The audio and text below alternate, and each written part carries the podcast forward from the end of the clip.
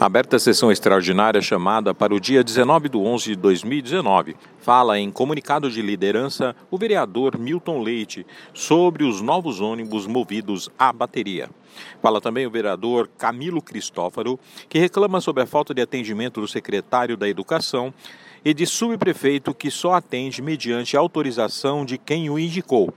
O vereador Toninho Vespoli fala sobre a reforma do ensino estadual e o vereador Gilberto Nascimento fala sobre o evento da Fórmula 1 potencializando o turismo em São Paulo. É aberta a sessão extraordinária.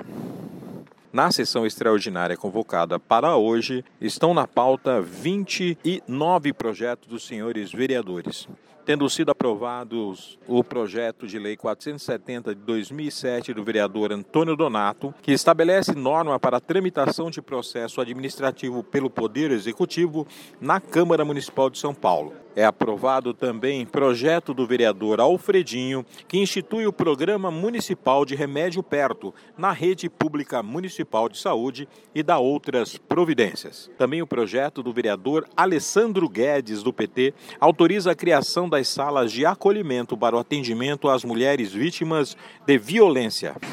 Também foi aprovado o projeto de autoria do vereador Eduardo Matarazzo Suplicy, Patrícia Bezerra e Soninha e outros senhores vereadores, que consolida a política municipal para a população em situação de rua e o Comitê Intersetorial da Política Municipal para a População em Situação de Rua e da outras providências.